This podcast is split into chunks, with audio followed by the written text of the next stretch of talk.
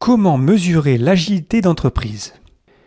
Dans cet épisode, je vais aborder un des nouveaux guides de Scrum.org qui s'appelle le guide du management fondé sur les faits et qui va nous permettre, via des zones de valeur, via un processus sérieux et clair, à vraiment sentir la valeur qu'on crée aujourd'hui et sentir comment on pourrait créer plus de valeur dans le futur.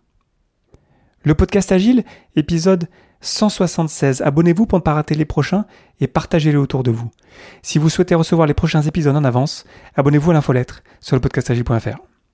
Et profitez d'un code de réduction de 10% pour le super jeu Totem sur totemteam.com avec le code L-E-O-D-A-V-E-S-N-E, Léo Daves, c'est mon prénom et mon nom, et partagez-moi votre totem sur Internet.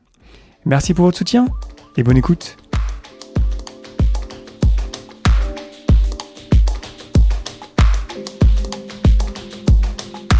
Bonjour, bonsoir et bienvenue dans le monde complexe. Vous écoutez le podcast Agile.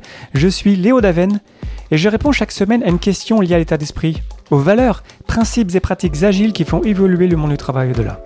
Merci d'être à l'écoute aujourd'hui et retrouvez tous les épisodes sur le site web du podcast, lepodcastagile.fr. Aujourd'hui, comment mesurer l'agilité d'entreprise?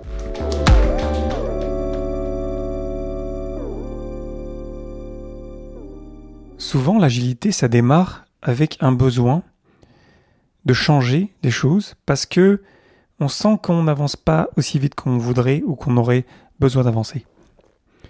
On a la pression de la compétition, on a des gens qui quittent l'entreprise parce que c'est pas super fun de travailler ensemble et du coup on se dit comment est-ce qu'on peut travailler différemment. Donc ce qu'on fait c'est qu'on va chercher des consultants par exemple comme moi ou des coachs comme moi.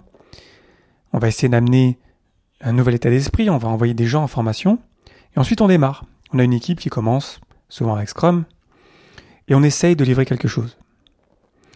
Parfois ça marche, parfois ça marche pas. Et quand ça marche, parce qu'on va dire qu'on est optimiste et qu'on arrive, on sent qu'on a une équipe qui commence à bien marcher, on sent qu'on arrive à délivrer quelque chose, on se dit ouais, super, on est arrivé. On arrive à délivrer de la valeur.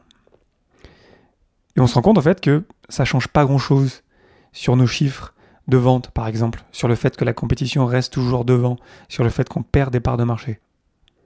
Qu'est-ce qui s'est passé? Pourtant, on est devenu agile. Pourtant, on sent bien que on est plus efficace, on sent bien qu'on s'éclate plus, qu'on vraiment qu'on a du fun à venir faire ça ensemble. Mais les résultats de ce qu'on fait sont inchangés, au pire. Qu'est-ce qui s'est passé? L'idée, c'est que on a amélioré notre agilité d'équipe ou d'organisation, mais on n'a pas amélioré notre agilité d'affaires. Business, de business agility en anglais. Pourquoi ça n'a pas marché? Parce qu'en fait, on ne s'est pas concentré sur ce qui compte vraiment.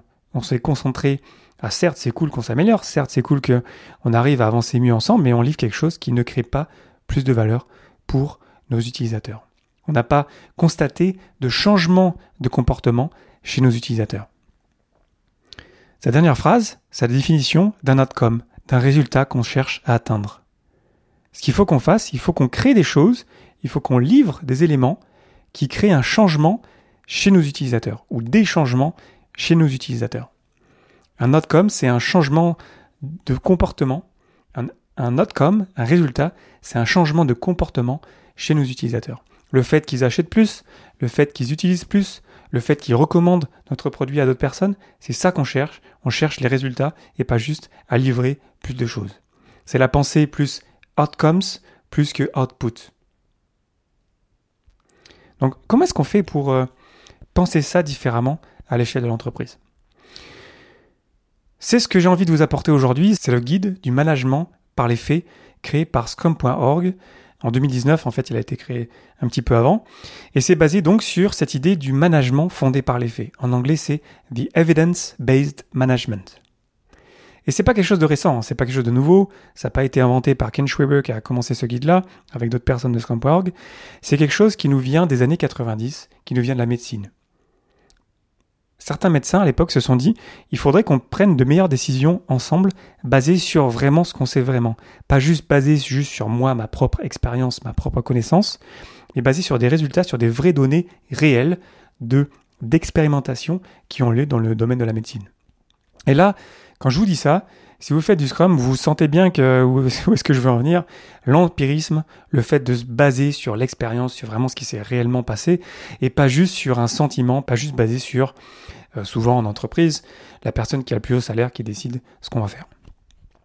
Donc comment est-ce qu'on fait ça? Dans le contexte de l'agilité, dans le contexte de ce guide que je trouve super intéressant, qui est assez récent, qui est pas très connu honnêtement, moi je ne le connaissais pas beaucoup. J'ai profité de cet épisode pour vraiment le creuser, le creuser, le creuser. Et vraiment il y a des choses intéressantes dedans, donc je vais essayer de vous présenter les idées principales, et ensuite vous irez le lire, et vous irez euh, apprendre de vous-même peut-être à l'utiliser. Donc le guide du management fondé sur les faits, The Evidence-Based Management Guide par scrum.org, à l'origine est sorti dans une première forme en 2014, ensuite une vraie version de ce guide-là en 2018, et ensuite une seconde version en 2019. Il y a pas mal de conférences euh, données par des personnes de scrum.org euh, en ligne. Et il y a aussi un livre qui vraiment vient appuyer toutes ces idées-là, plus en profondeur euh, par rapport au guide. À quoi ça ressemble? Le Evidence-Based Management Guide nous dit que on a quatre zones de valeurs clés. En anglais, c'est Key Value Areas, KVAs. Ces quatre zones sont les suivantes. Il y a la valeur courante, current value. Il y a le time to market, T2M. Il y a notre capacité à innover, ability to innovate, A2I. Et il y a la valeur non réalisée, unrealized value, UV. Et je vais rentrer un petit peu dans les détails de ces quatre euh, zones de valeurs clés. La première, c'est la valeur courante. C'est facile, on délivre quand même des trucs. Dans vos équipes, vous délivrez quelque chose et quelque part, si vous existez, si votre équipe est toujours euh, euh, quelque part sponsorisée par quelqu'un, c'est que vous délivrez quelque chose, a priori. La question qu'on se pose, les questions qu'on se pose pour essayer de sentir un petit peu la valeur courante, c'est est-ce que nos utilisateurs sont contents de ce qu'on délivre? Et est-ce que leur niveau de, de bonheur, quelque part, j'ai pas de meilleure traduction pour happiness euh, qui me vient à l'esprit, est-ce que leur niveau de bonheur augmente ou est en train de décliner? Même question pour les employés. Parce que le fait d'avoir des employés qui sont contents, qui sont heureux au travail, on sait que ça a un impact sur la valeur qu'on délivre, on sait qu'on va délivrer des meilleures choses ensemble, donc c'est aussi important de se poser ce genre de questions. Et le guide nous propose plusieurs euh, métriques, mais après ça ne veut pas dire que c'est les seules métriques qu'il faut considérer. Il y a par exemple le fait de mesurer ben, la satisfaction des employés ou la satisfaction des utilisateurs, et aussi, ce que je trouve intéressant, l'index d'utilisation des utilisateurs. Est-ce qu'ils utilisent tout le produit juste une partie? Vous savez qu'en informatique, bien sûr, ce guide-là, il s'applique pas qu'à l'informatique, mais vous savez qu'en informatique, on crée encore aujourd'hui, en 2020, beaucoup de software qui n'est pas utilisé du tout par nos utilisateurs. Donc se poser cette question-là, je trouve que c'est vraiment intéressant de se dire, OK, on a un produit là, mais qu'est-ce qui est vraiment utilisé dedans? Donc tout ça, allez lire le guide encore une fois, mais il y a plein de choses à creuser sur euh, comment on peut se rendre compte de la vraie valeur qu'on livre aujourd'hui. Deuxième zone de valeur, c'est le time to market, notre capacité à arriver à délivrer. C'est surtout lié à la vitesse. À quelle vitesse est-ce qu'on peut apprendre de nos utilisateurs? À quelle vitesse on peut vraiment s'adapter? Là-dessus, ça va vous faire penser évidemment à beaucoup de euh, données dont je vous ai déjà parlé, qui sont dans le guide Comment pour les équipes Scrum que j'ai euh, co-traduit l'été dernier. Le cycle time, le lead time par exemple, le time to learn, le time to repair, tout ça pour sentir un petit peu à quelle vitesse on est capable d'arriver à rencontrer nos utilisateurs dans leurs besoins futurs. Parce que mettons qu'on ait une valeur courante aujourd'hui qui est élevée, et je vous le souhaite, mais nos utilisateurs, ils évoluent. La compétition, elle évolue aussi. Donc comment est-ce qu'on va faire? À quelle vitesse on va être capable de rencontrer nos utilisateurs dans le futur, quelque part? Troisième zone de valeur, c'est the ability to innovate, notre capacité à innover. Qu'est-ce qui nous empêche d'innover? Qu'est-ce qui nous empêche de créer de la nouvelle valeur? Parce que c'est bien beau d'identifier des besoins de nos utilisateurs dans le futur et d'arriver à, les rencontrer, à les atteindre, mais est-ce que ce qu'on va leur proposer va vraiment les intéresser?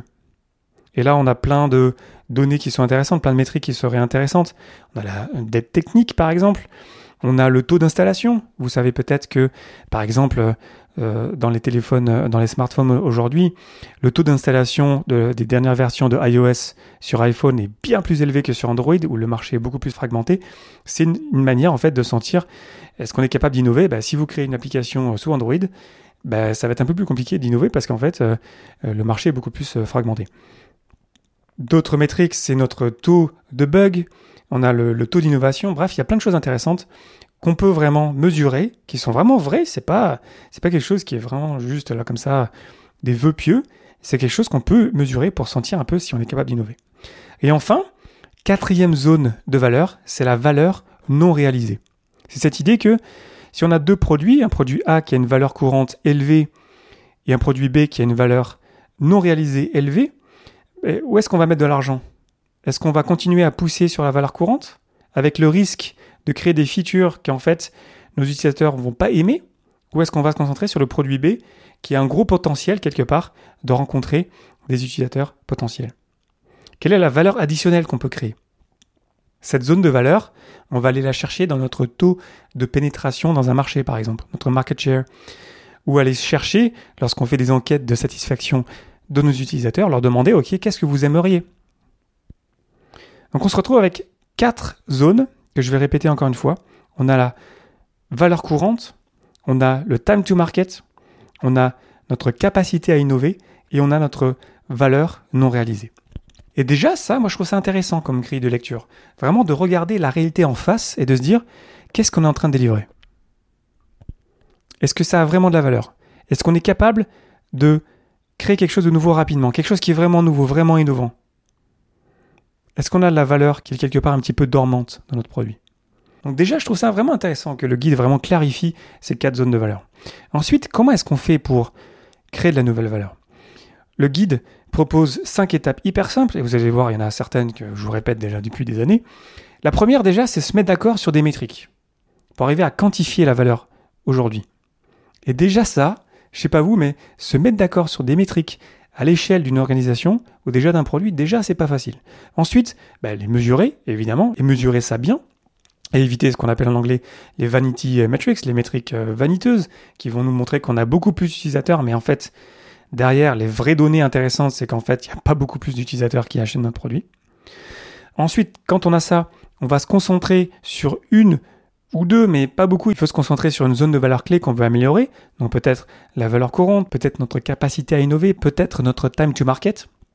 Et on se concentre là-dessus. Et ensuite, on va lancer des expérimentations. Ça, je vous le répète à chaque fois. Se lancer dans des expérimentations pour essayer d'améliorer ces zones de valeur qu'on aura choisies. Et ensuite, ben, on va évaluer les résultats. Donc on se retrouve avec cinq étapes. Quantifier la valeur, mesurer les métriques, sélectionner les zones de valeur améliorées, lancer des expérimentations pour les améliorer et ensuite regarder les résultats quelque part les yeux dans les yeux. Donc c'est hyper simple, évidemment, c'est pas fou, mais juste se dire ça, moi j'adore en fait la première étape, juste se mettre d'accord sur les métriques, déjà en fait je me rends compte que c'est déjà un, sacré challenge, et ensuite de faire ça sérieusement. C'est ça que j'aime aussi dans ce guide-là, c'est que Scrum, l'agilité, c'est très très sérieux, c'est très très cadré. on, veut regarder la valeur en face. Combien de fois je me suis retrouvé à débarquer dans des équipes on délivrait rien, mais pendant des années en fait. Quand on se retourne ce qui a été délivré, ce qui est vraiment utilisé par les gens qui, sont les clients, ben en fait rien n'a changé depuis des années. En fait, tout ce qu'on aura fait pendant des années, en fait, on a livré du vide en fait. Donc j'adore cette idée de de, de, sérieux, de quelque part de vraiment de méthode scientifique, de regarder la réalité les yeux dans les yeux et de se dire qu'est-ce qu'on peut améliorer et ensuite on se concentre, on met notre focus sur des points clés qu'on veut améliorer. Donc c'est en fait c'est tout ce que dit ce guide là et c'est hyper puissant. Et c'est hyper simple, c'est quand on se le dit, mais vraiment ensuite le mettre en application, c'est pas la même chose. Donc quelque part, ça recroise un petit peu Scrum, qui est très simple, mais qui est très difficile à mettre en place.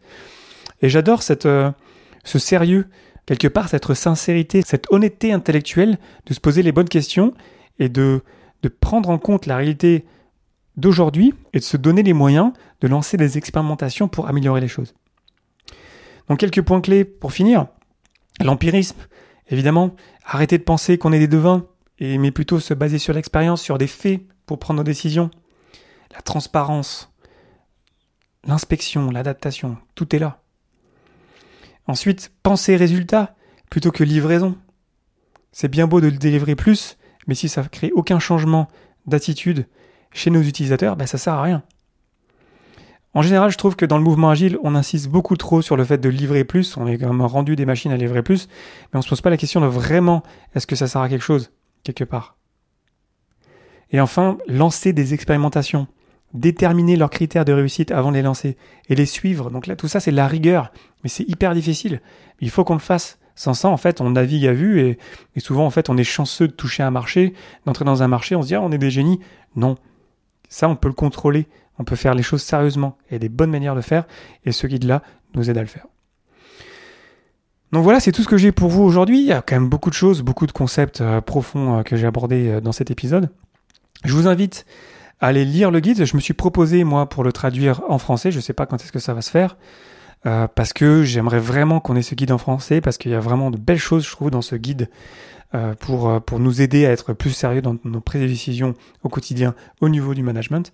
Et en fait, c'est aussi simple que appliquer le sérieux de l'agilité à l'entreprise en général. C'est pour ça que j'ai intitulé cet épisode Comment mesurer l'agilité d'entreprise. Parce qu'on peut vraiment se poser et vraiment avoir un processus sérieux, scientifique, pour avancer et petit à petit faire des progrès dans notre entreprise. Voilà, je vous invite à réagir sur les réseaux sociaux, Facebook, LinkedIn, Twitter et compagnie. Ça fait toujours plaisir de vous lire. N'hésitez pas à me partager du feedback, vraiment, quel qu'il soit, ça m'intéresse. Je veux m'améliorer, j'ai besoin de votre aide, s'il vous plaît. Aidez-moi.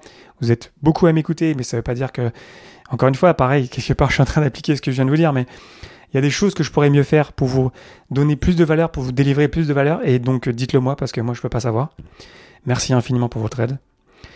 Et, on en parle sur Internet, il y a vraiment beaucoup de choses à dire là-dessus, il n'y a vraiment pas beaucoup de contenu en français là-dessus, c'est fou.